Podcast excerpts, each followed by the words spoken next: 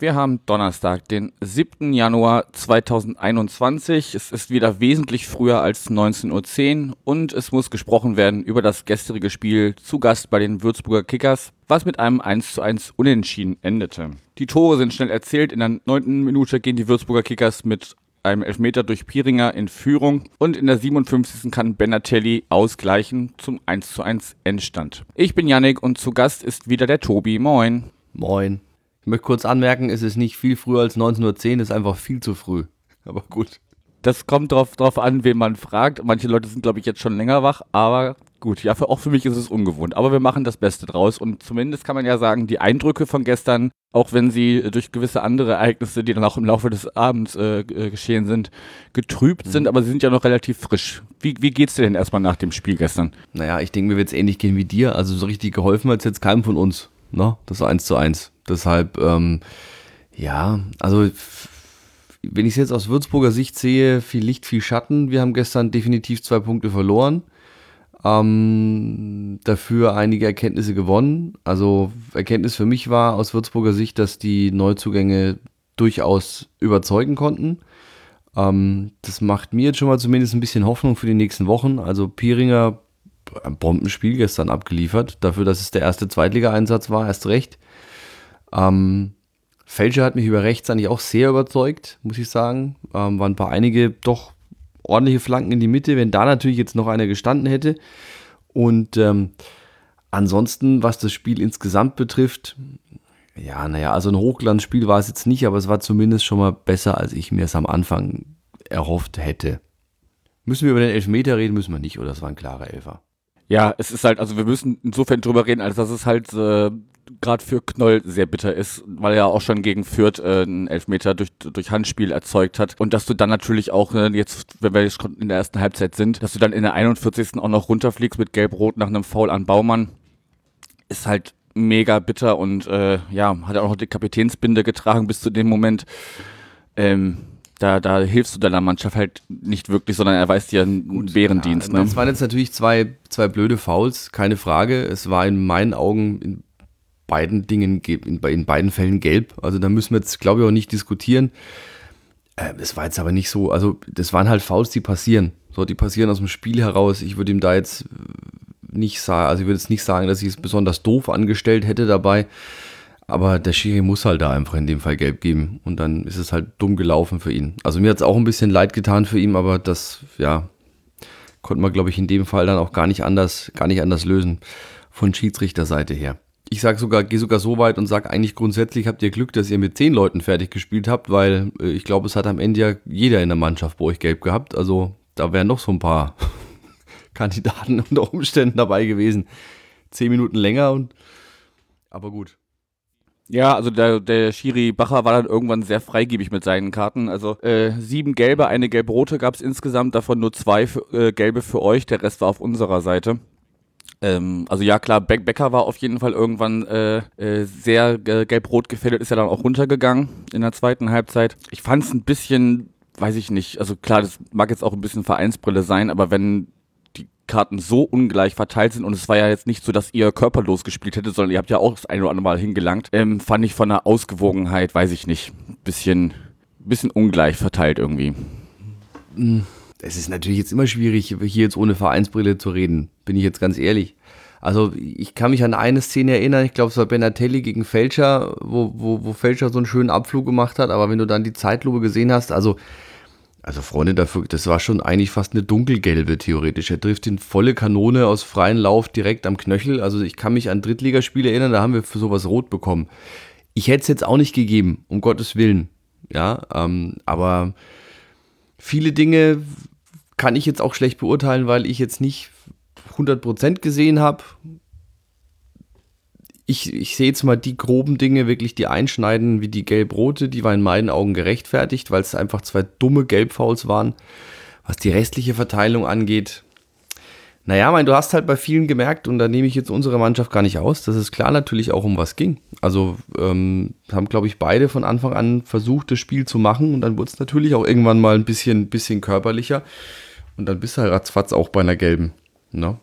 Ja, und tatsächlich bin ich da auch eigentlich eher ein Freund von. Klar war das jetzt ein bisschen sehr inflationär und hat wahrscheinlich äh, Schulz dann irgendwann auch zu wechseln gezwungen, die er in dem Moment noch gar nicht hätte machen wollen, müssen, wie auch immer. Aber wenn dann äh, deine halbe Mannschaft gefühlt äh, schon gelb vorbelastet ist, musst du halt auch ein bisschen reagieren, damit du nicht noch einen zweiten Mann verlierst, wie du schon gesagt hast. Ähm, aber ich mag es eigentlich immer ganz gerne, wenn er zumindest mal so hingelangt wird und, und auch mal eine gelbe in Kauf genommen wird und dann mal ein taktisches Foul gezogen wird, als wenn die da so körperlos spielen und so wie, so wie gegen Fürth am letzten Sonntag, das, da, die kam ja einfach nie da, sie kam einfach dann nie in die Zweikämpfe und das war jetzt äh, gestern Abend, äh, da war das Gegenteil der Fall und ja, wie du schon sagst, ihr habt zwei, zwei Punkte verloren eigentlich, also eigentlich musst du ja irgendwie mit einem Mann mehr und auch noch in Führung liegend das irgendwie nach Hause schaukeln, am besten noch ein zweites Tor drauflegen und dann läuft das schon irgendwie nach Hause. Aber wir haben ja auch in der zweiten Halbzeit nicht aufgehört, ähm, den, den Großteil an Ballbesitz zu haben. Also ihr habt also eigentlich sehr, ihr seid sehr spät angelaufen. Also die gab ganz viele Szenen, wo da unsere Innenverteidigung sich den Ball hinten so rumschiebt und guckt, hm, wie, wie spielen wir jetzt nach vorne weiter. Das liegt dann meistens über Olson, über rechts, der ganz viel agiert hat, auch mal auf der anderen Seite zu finden war. Aber da wart ihr mir in vielen Situationen zu passiv und hättet da eigentlich den Deckel drauf machen müssen. Ich schaue jetzt gerade mal in die, in die Stats von Bundesliga. Also Laufdistanz waren wir besser, Sprints waren wir, wann haben, führen wir leicht. Ich weiß gar nicht, wo der Ballbesitz steht hier gar nicht. Doch hier ja, Ballbesitz 46, 54, also der ist, der ist nahezu wie der Rest auch ausgeglichen. Schüsse auf das Tor 3, 3, Schüsse neben das Tor 8, 8. Ähm, Pässe 300 zu 379. Äh, also insgesamt auch schon mal wenig Pässe. Das ist auch so ein bisschen was, was mich ein bisschen gestört hat, auch ähm, vor allem in unserem Spiel, mir war der Spielaufbau zu, es war oft einfach der lange Ball nach vorne und das stört mich ein bisschen, weil ich weiß, dass wir es in der dritten Liga letztes Jahr anders gemacht haben. Ähm, das hat mich ehrlich gesagt ein bisschen gestört gestern. Ähm, ansonsten, was die, also was, was ich halt so ein bisschen aus meiner fußballerischen Beobachtung selber gespielt, wie auch immer, ich weiß auch nicht, dieses, dieses, naja, ihr habt jetzt einen Mann mehr, da müsst ihr das Spiel heimschaukeln. Ich glaube, so einfach ist es nicht. Also da gab es schon auch im Fußball zu oft, zu oft dann auch das, äh, das Beispiel dafür und wirklich Exempel dafür, dass die Mannschaft mit einem Mann weniger dann zum Teil sogar konzentrierter spielt und, und, und, und ähm, definitiv sie auch noch Chancen rausarbeitet.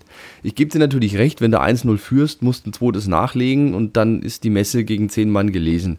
Haben wir nicht gemacht, aber das Tor von Benatelli, also für mich jetzt, ich habe es nicht richtig gesehen, aber nachdem auch nichts überprüft wurde, war es wohl wirklich kein Abseits, ist auch in Ordnung so. Und dann war das einfach ein Gurkending. So, und sowas kannst du auch gegen zehn Leute kassieren. Dass du dann aber natürlich keins nachlegst, das ist natürlich blöd, keine Frage. Aber ich, ich würde mich grundsätzlich dagegen wehren, immer automatisch zu sagen, und das hat auch wirklich jetzt nichts mit Vereinsbrille zu tun. Es hätte auch andersrum gegolten. Du tust dir, glaube ich, gegen zehn Mann schon auch schwerer.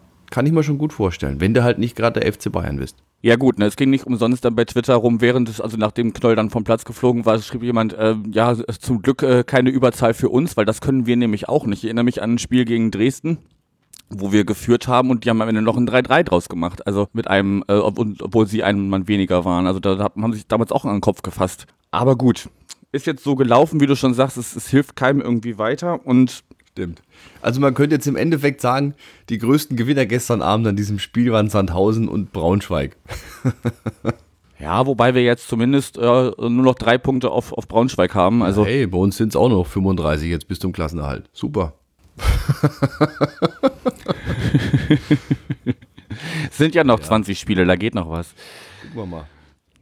Gut, ich schlaue mal ein bisschen auf meinen Zettel weil es gab ja durchaus dann auch noch Chancen auf unserer Seite. Also du sagst, ja, dieses Gurkentor, Benatelli, 57. Minute, ja, aber das Tatsache ist, wir haben so viele Spiele jetzt in der Vergangenheit gehabt, wo wir solche Chancen hatten und dann geht er halt eben nicht rein. Und wir hatten allein auch beim Spiel gestern zwei, äh, zweimal Aluminium, also einmal Pfosten durch, äh, durch Chiré und einmal äh, Latte durch äh, Matanovic. Nehmen wir mal die Matanovic-Situation, das war noch in der ersten Halbzeit und äh, können da noch auf eine Personalie kommen, die ich mit dir noch besprechen wollte, weil ihr habt, wir hatten ja im Vorfeld äh, diese Trainer, äh, Trainer sag ich, wieder Trainer, mhm. Tormann-Frage, genau. äh, ein bisschen aufgemacht und tatsächlich habt ihr die bei euch jetzt auf, auch aufgemacht. Bonmann stand im Tor und hat ja auch wirklich äh, in diesen beiden Situationen sehr, sehr gut äh, geglänzt. Also ich hatte gestern so ein bisschen, und da will ich jetzt auch keinem zu nahe treten, aber dann gestern auch so beim Bierchen danach haben wir noch ein bisschen drüber gequatscht bei uns im Regie-Team. Es ist natürlich streng genommen jetzt auch so, bei der Situation, die du ansprichst, steht er natürlich auch noch genau richtig. Ja, klar muss er da die Arme hochkriegen, ähm, aber der, der Kopfball kommt halt direkt auf Mann. Bei der Szene mit, mit dem Pfosten ist es im Endeffekt auch so, ähm, Kire trifft den Pfosten, dann trifft der Bohnmann und dann geht der Ball ins Aus. Also Henne hat halt natürlich glücklicherweise gestern in den beiden Situationen genau das an Glück gehabt, was natürlich äh, Fabi in den anderen Spielen davor an Pech gehabt hat. Ne? So muss man es halt auch mal sagen. Ähm, also ich würde sagen, es war gestern eine gute, solide Tormannleistung. Ähm, es äh, hat aber natürlich, also sagen wir es anders, wenn bei der ersten Szene bei dem Kopfball er die Hände nicht hochkriegt, dann ist es halt auch eine absolute Gurkennummer, die er reinbekommt. Ähm, also ich würde da fast sogar sagen, den muss er halten. Verstehst du, was ich meine? Ja, klar, ich habe natürlich jetzt nicht den, den äh, Vergleich zu seinem Vorgänger und zu seinen sonstigen Leistungen. Ne? Also, ja, also da musst du jetzt. Ich will jetzt auch die, ich will die Leistung gar nicht schmälern. Er hat ein super Spiel gemacht gestern, aber wie gesagt, es waren zwei Situationen, auch dieser, dieses Pfostending, ja. In anderen Spielen springt der Ball vom Pfosten dem Torhüter an Oberschenkel und geht ins Tor. Das hatten wir auch schon alles. Haben wir auch schon alles gesehen. Gestern hatten wir in der Szene halt einfach und hatte er in der Szene natürlich auch das Glück des Tüchtigen ähm, gutes Spiel gemacht bis dahin und dann geht so ein Ding halt auch mal nicht rein, sondern geht dann einfach mal ins Aus. Na? Also das waren natürlich schon wirklich zwei Chancen. Andererseits muss ich aus Würzburger Sicht sagen, Hägele muss das Ding machen in der ersten Halbzeit, so ein 2 zu 0. Ähm, diese, diese Flanke in die Mitte von Fälscher und dann grätscht äh, Hägele rein.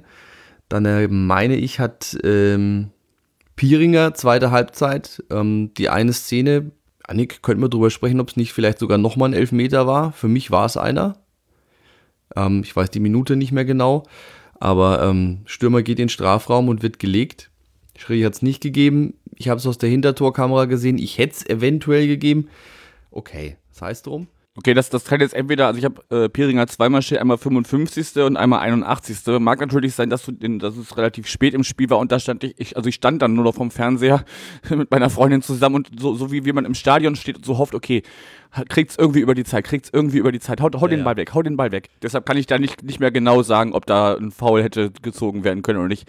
Wobei man aber sagen muss, vielleicht in, in dem Zusammenhang so von wegen Foulspiel und so weiter, ihr wart unglaublich laut auf dem Platz. Viel, viel Schreierei und so ein bisschen war das so, weiß ich nicht, durch die, durch die fehlenden Fans ist es ja auch einfach eine, von der Kulisse ein bisschen wie, wie in unteren Ligen, weil es einfach so leise ist. Und dann fängst du ja auch irgendwann an, den, den Schiri äh, anzuschreien oder dich allgemein viel zu beschweren, um da vielleicht irgendwie durch deine Lautstärke irgendwie Einfluss zu nehmen ich, ich, gebe zu, es waren Fouls dabei, wo man die bestimmt auch nicht angenehm waren, aber ihr habt mir insgesamt ein bisschen viel, äh, bisschen viel rumgeschrien. Ja, das liegt aber daran begründet, ähm, ich habe gerade den Ticker nochmal aufgemacht, ähm, der Pieringer, der Pieringer Fallrückzieher, wenn der reingeht, haben wir ein Tor des Monats. Na gut, ist wurscht. Das liegt auch damit ein bisschen begründet. Gestern hat sich ja auch unser Sportvorstand, äh, der Schuppi, das erste Mal mit auf die Bank gesetzt, weil wir genau bislang das Gegenteil hatten. Es war einfach viel zu ruhig bei uns, weißt du?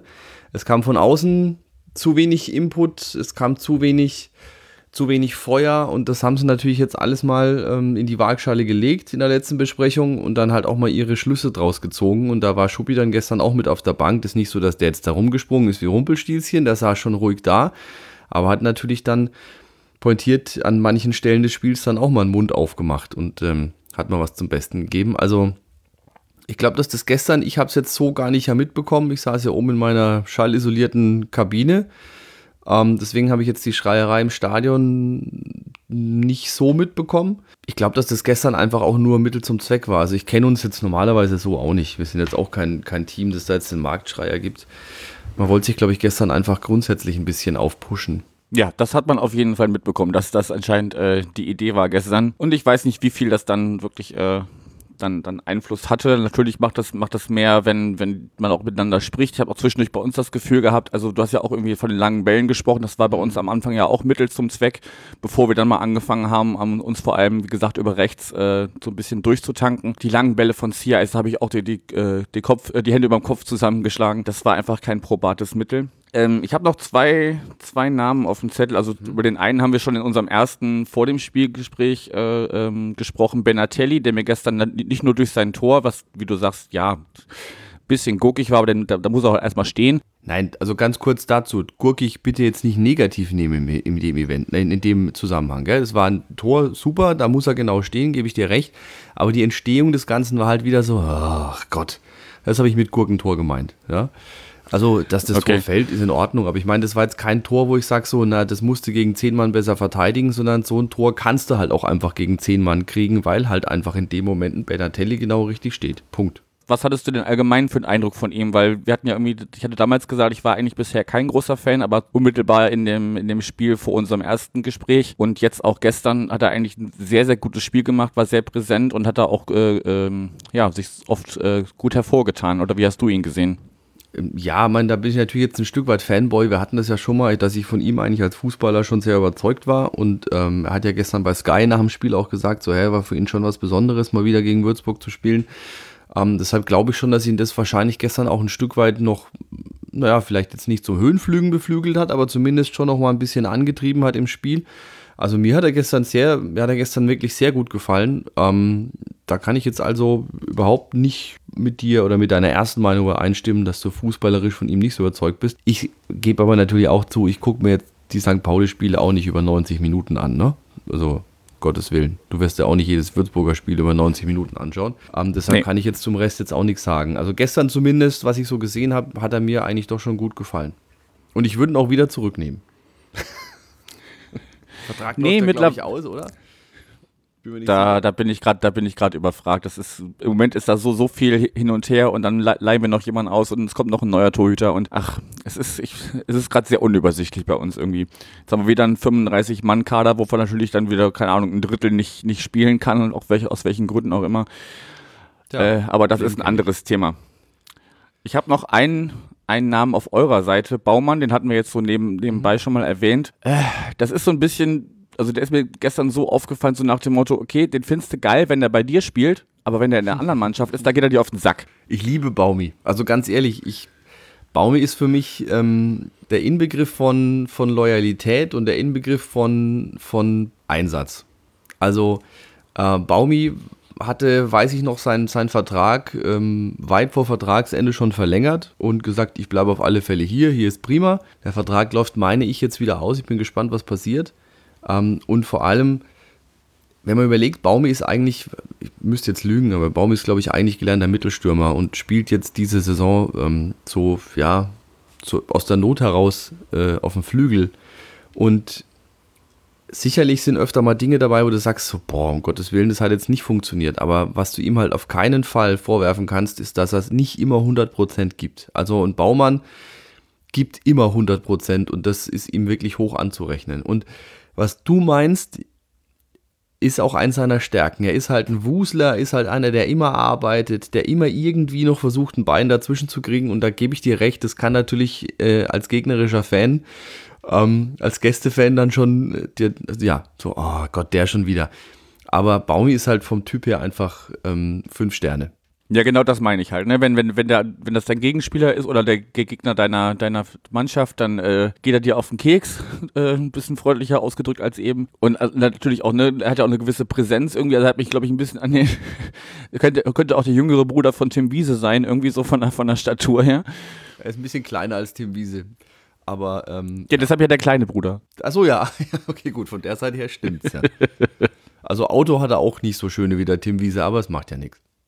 Muss er ja nicht. da hatte ich auch eine Assoziation gestern, aber die, die äh, breite ich jetzt hier nicht aus. So, naja, gut, dann kannst du mir sie off-air erzählen. Gut, hast du noch was zum, zum Spiel selber? Sonst würde ich noch so ein bisschen äh, abseits des, des Spielgeschehens ein bisschen was ansprechen. Naja, zum Spiel selber, äh, nee. Also nochmal, ich finde mit dem 1-1, ähm, wir, wir müssen damit nicht leben können.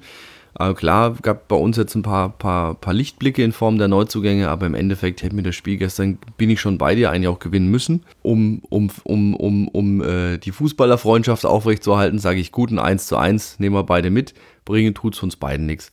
Deswegen äh, bleibe ich auch bei meiner Meinung, die wir aus dem ersten Podcast schon hatten. Ähm, wir werden alle Brüder im Geiste bleiben und bis zum Ende der Runde schauen müssen, dass wir irgendwie äh, es über den Strich schaffen. Also ich denke, es wird für euch nicht leicht, genauso wie es für uns nicht leicht wird. Ähm, und ähm, deswegen hoffen wir mal. Also hoffen wir mal aufs Rückspiel aus Würzburger Sicht ähm, und hoffen wir mal auf die Rückrunde. Du sagst ja selber, es sind noch 20 Spiele, noch 60 Punkte zu vergeben. Schauen wir mal, was das noch wird. Ihr habt es auf jeden Fall am kommenden Wochenende rein auf dem Blatt schwerer als wir mit Kiel. Ja, wobei ihr spielt gegen Osnabrück und die haben letztes Wochenende gegen Kiel gewonnen, ne? Ah, ja, also okay, ja gut, okay. Dann haben wir es einfach beide schwer.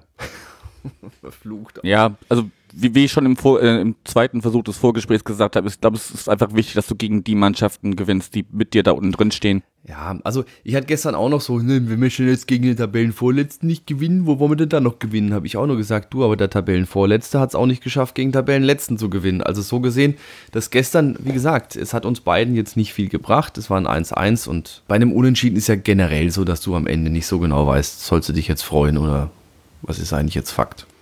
So geht es mir zumindest meistens. Ja. Wobei ich hatte schon lange kein Unentschieden mehr, deshalb weiß ich schon fast gar nicht mehr. Ja, doch, das mit den Unentschieden kennen wir bei uns ganz gut momentan. Also irgendwie, jetzt zuletzt sehr viel verloren, aber davor war ja so eine lange Unentschieden-Serie mit Vielfalt 2-2 und so. Naja.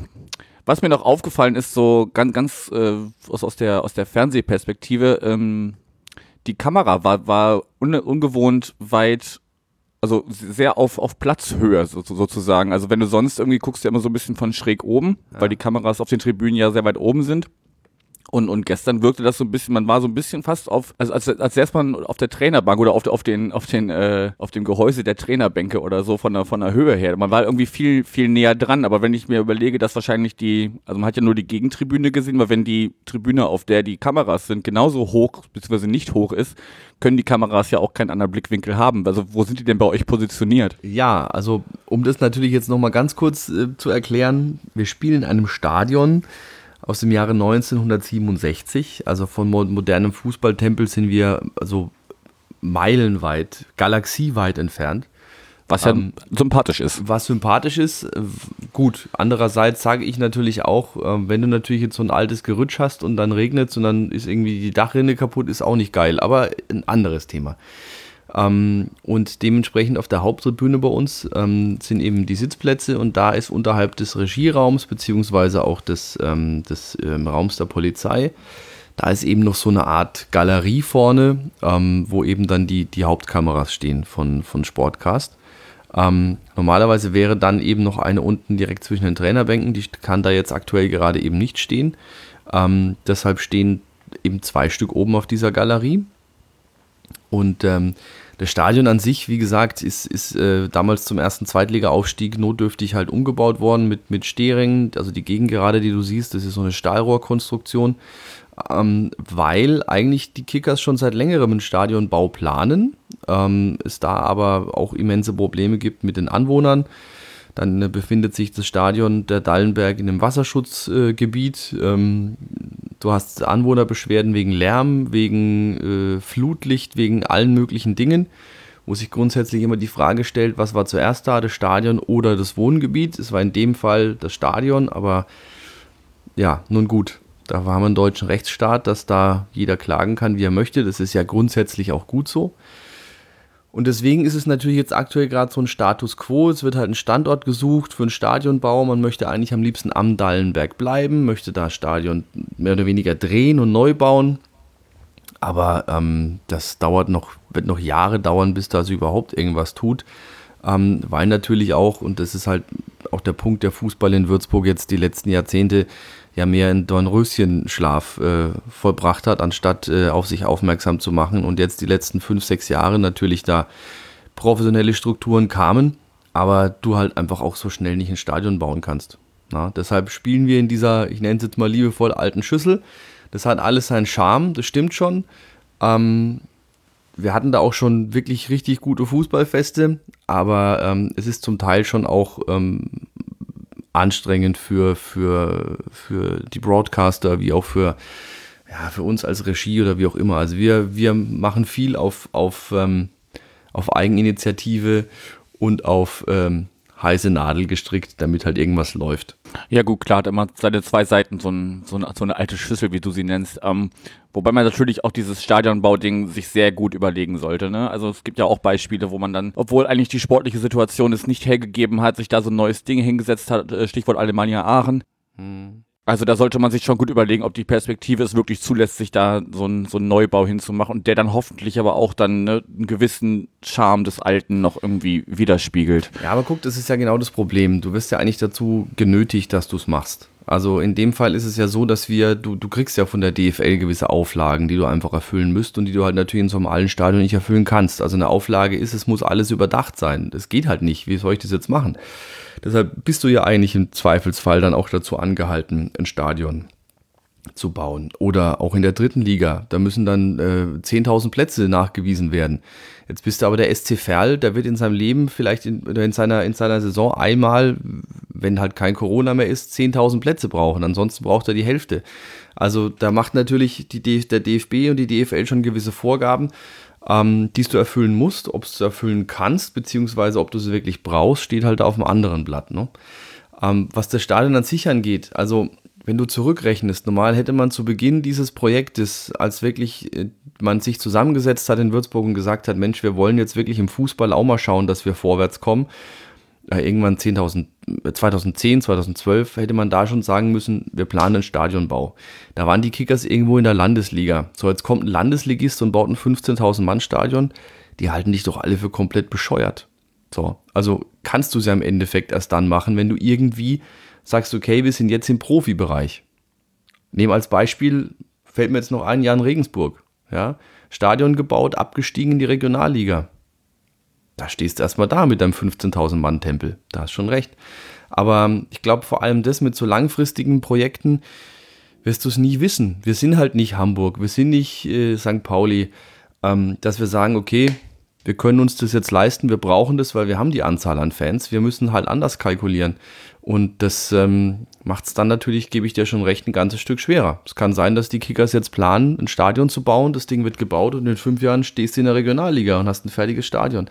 Aber ich denke, das Risiko musst du wahrscheinlich eingehen. Ja, bleibt auf jeden Fall ein schwieriges Thema. Ich gebe dir aber recht, äh, das Stadion hat einen gewissen Charme, gar keine Frage. Und ich kann mich sehr, sehr gut an unser erstes Profispiel erinnern. Damals äh, 2015, 16 war es, meine ich, ähm, dritte Liga gegen Dresden. Ähm, ich bin so zum Regieraum gelaufen und äh, stand so, standen so ein paar äh, Journalisten aus Dresden rum und der eine hat den Mund nicht mehr zubekommen. Und ich meine so zu ihm, ob alles klar ist. Und er so, wow, was ist das für ein schönes Stadion? Und ich so, ernsthaft jetzt? Und er so, ja, total toll, das ist noch so richtig gelebter Fußball. Ah, das bist du noch so nah am Spielfeld, kannst noch alles sehen, kannst noch die Leute beschimpfen. Uns riecht nach Bratwurst. Und ähm, das kann ich unterschreiben. So richtig Fußballromantik. Genau, so ist es in Würzburg. Das ist schon noch ein Stück weit Fußballromantik, ja. Ja, ich war auch noch nicht da, von daher muss ich. Äh, ich habe dich eingeladen gestern, das weißt du. Ja, na, nach, dem, nach dem Spiel auf Twitter haben wir noch ein bisschen hin und her geschrieben und unter, unter anderem ausgemacht, dass wir jetzt doch so früh sprechen heute. Ähm, von daher, ja, komme ich gerne drauf zurück und äh, bitte auch dann äh, noch, bevor ihr euch entschließt, ein Neues zu bauen. Ich möchte da diesen Bratwurstgeruch möchte ich auch noch mitkriegen. Gut, weil wir äh, nicht nur ein Fußball, sondern die Monatssendung auch ein Fashion-Podcast ist, müssen wir noch kurz auf Trikots äh, eingehen. oh, jetzt bin ich gespannt. Ja. Naja, also es ist halt aufgefallen, also wir haben gestern in dem wahrscheinlich dritten Trikot gespielt, das ist mir jetzt, man möge mich da korrigieren, aber in denen haben wir noch nicht gespielt bisher und das sah ganz gefällig aus und eures hat mich an äh, das, das aktuelle Trikot des BVB erinnert, nur halt in anderen Farben mit diesen Blitzen oder, oder, oder Strichen drauf. Ja. Du kannst da jetzt eine Einschätzung zu geben, aber eigentlich wollte ich es nur mal kurz thematisiert haben, um dieses Ach Thema so. Fashion irgendwie, irgendwie eingebaut zu haben. Also wir haben uns, äh, wir haben uns darauf, wir haben uns darauf verständigt. Ich weiß nicht, ob das wirklich die Intention der Designer war, aber wir haben uns darauf verständigt, dass wir da eine, eine Anlehnung an den fränkischen Rechen sehen. Also der fränkische Rechen, das fränkische Wappen, ähm, schon mal gesehen vielleicht. Wenn nicht, dann kann es jeder, der zuhört, gerne mal googeln. Ähm, wie gesagt, so rote Zacken auf weißem Grund der sogenannte fränkische Rechen. Und ähm, das kommt eigentlich dem aktuellen Trikotdesign ziemlich nahe, muss ich sagen. Ansonsten haben wir ein, ein, als, als Ausweichtrikot ein schwarzes. Ein recht geiles sogar, also eigentlich echt schön angelegt. Dann der Jako. Jako hat ja grundsätzlich einen relativ engen Schnitt, ähm, deshalb sind die insgesamt sehr sportlich. Und dann haben wir noch ein gelbes. Nun ja, also das Gelbe es war, es, es hat seine Daseinsberechtigung, weil wir damit letztes Jahr ziemlich viele Spiele gewonnen haben, aber ansonsten, naja, das Gelbe, ja, ist schön, dass da ist, aber will ich nicht so oft sehen, bin ich ehrlich. Bei eurem Trikot ist mir gestern aufgefallen, ähm, die Einfassung am Ärmel mit der Regenbogenfahne. Aber das ist ja auch so ein bisschen die, ähm, die, die, die, die Ausrichtung, auch die Platzierung eures Vereins, also diese Offenheit, diese Toleranz, die natürlich auch St. Pauli immer vertritt und ähm, dies auch hoch anzuschätzen oder hoch, hoch anzurechnen gilt. Aber das sollte ja, denke ich, Standard sein für jeden von uns.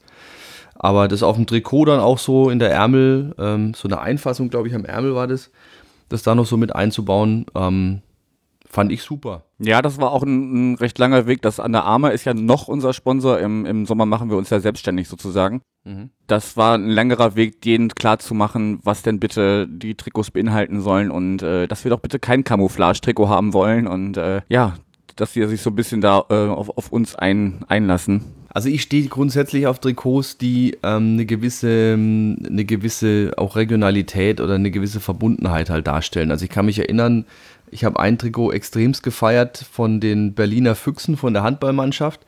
Ähm, das war das Muster von den Berliner U-Bahn-Sitzen. Dieses, dieses äh, rot, orange, weiß ja, ja. in die Camouflage-Richtung. Weißt du, was ich meine? Ja, ich habe ein Bild vor Augen. Und, ähm, Genau, und ich war zu der Zeit halt öfter in Berlin unterwegs und äh, habe natürlich dann also dieses, dieses Muster halt auch vor Augen gehabt und habe diese Trikots gesehen und fand es halt einfach mega. Ja, das Ganze wirklich so als Anlehnung an, an die Stadt, ähm, an, an, an die Verbundenheit der Region und so und deswegen finde ich sowas eigentlich immer relativ cool. Ähm, gut, jetzt ist natürlich die Regenbogen, Regenbogenfahne jetzt keine äh, Verbundenheit zur Stadt Hamburg im, im, im, engeren Sinne, aber es ist zumindest ein Statement, was du halt setzen kannst. Deswegen finde ich das dann auch, äh, finde ich das dann auch eigentlich ganz cool. Ja. Wobei ihr habt ja, glaube ich, auch, glaube ich, die Kapitänsbinde war auch eine, soweit ich weiß gestern gesehen habe. Ja, die Kapitänsbinde ist auch Regenbogen. Hätte zur Not dann ja auch gereicht. Aber ist ja schön. ja, aber dann hat, dann hat ja nicht jeder die Regenbogenfarben. Ja, ist auch wieder, hast auch wieder recht. Gut, soviel zum Thema Fashion. Aufgrund der äh, fortgeschrittenen Zeit wir hatten schon im Vorgespräch eben gesagt, ähm, es gab dann noch gewisse Ereignisse, die ihre Schatten vorauswarfen und ein bisschen über das Spiel warfen. Gestern, als man dann auf Twitter mitkriegte, was äh, ein paar tausend Kilometer weiter über den großen Teich passiert ist. Ich würde das jetzt gar, gar nicht groß noch, noch aufmachen, das Thema, außer mit der Hoffnung, dass am 20. Januar dieser Mensch einfach dieses, das Weiße Haus verlässt und wird danach äh, hoffentlich ein bisschen mehr Ruhe da drüben einkehrt. Oder man auch sagen kann, vielleicht ist er auch schon schneller weg. Das würden wir uns vielleicht sogar noch mehr wünschen. Ja, da hatte ich ja schon im, Vorfeld meine Skepsis geäußert, dass das in 14 Tagen, glaube ich, einfach nicht so schnell zu machen ist. Äh, ich habe jetzt bei der aktuellen Folge 93, ich weiß nicht, ob du 93 kennst und, und hörst, ähm, gelernt, wel welche Machtstellung die, dieser, diese Position auch einfach hat. Und das ist einfach nicht, nicht so einfach, dem da irgendwie, solange er noch im Amt ist, danach kann man alles Mögliche äh, machen und, und, und äh, ihn wegen was auch immer anklagen. Aber solange er im Amt ist, kann man ihn dann nicht so einfach ans Bein pissen. Ja, meine Hoffnung ist ein bisschen, dass, ähm, dass sein Vizepräsident gestern ja auch eigentlich umgefallen ist. Ja auch gesagt hat, er steht jetzt diesem, dieser, dieser Bestätigung durch den Senat und durch den Kongress nicht im Wege. Und ähm, meine Hoffnung ist da schon, dass der auch jetzt ein bisschen umgefallen ist und sich da jetzt auch nicht mehr alles sagen lässt. Und ähm, dann, wer weiß, vielleicht klappt es ja doch, da den Kollegen früher mal irgendwie aus dem Amt zu kriegen. Ähm, Klar könnte man sagen, ob man wegen zwei Wochen da jetzt noch ein Fass aufmacht. Andererseits, er hat gestern auch ein ganz schönes Fass aufgemacht und es könnte natürlich in den nächsten zwei Wochen noch öfter so kommen und deswegen wäre es vielleicht doch zu überlegen, ob man nicht irgendwie die Geschichte früher löst. Ja. Bleibt zu hoffen. Ähm, ich war und bin auf jeden Fall in Gedanken, auf jeden Fall bei den Leuten, die da drüben wohnen und St. Pauli-Fans sind und natürlich auch bei allen anderen, die auf der äh, politisch richtigen Seite stehen. Wir werden das beobachten und äh, ja, können von hier aus auch nicht mehr viel, viel mehr tun, außer zu hoffen, dass das Sicher gut ausgeht. Wir werden es nicht ändern, leider. Gut, was wir auch nicht ändern, ist, dass es jetzt äh, mit unserem Gespräch zu Ende geht und wir gucken müssen, äh, wie wir als Leidensgenossen durch diese Saison kommen. Ja. In, de, in dem Sinne, Tobi, ich danke dir für deine Zeit. In, insgesamt drei Gespräche. Mal schauen, wer, wer das Rückspiel äh, von uns moderieren wird. Dann bist du auf jeden Fall auf unserer, auf unserer internen Liste der Gesprächspartner stehst du drauf und äh, mal gucken, wer sich da mit dir in Verbindung setzen wird. Das ist doch schön. Also in diesem Sinne, wie gesagt, Grüße nach Hamburg. Ähm, ich habe es gestern schon im Stadion gesagt, ihr seid immer herzlich willkommen bei uns am Dalle. Ähm, Liga unabhängig. Ähm, und ähm, Deswegen hoffen wir mal, dass äh, wir das beide irgendwie diese Runde noch wuppen. Ähm, und ähm, dann auch vielleicht irgendwann mal wieder mit Fans. Das wäre auch ganz schick, schick. Und deswegen Grüße nach Hamburg. Danke fürs Gespräch und euch für den Rest der Runde noch alles Gute. Das gebe ich zurück. Danke dir. Mach's gut. Bis dann. Ciao.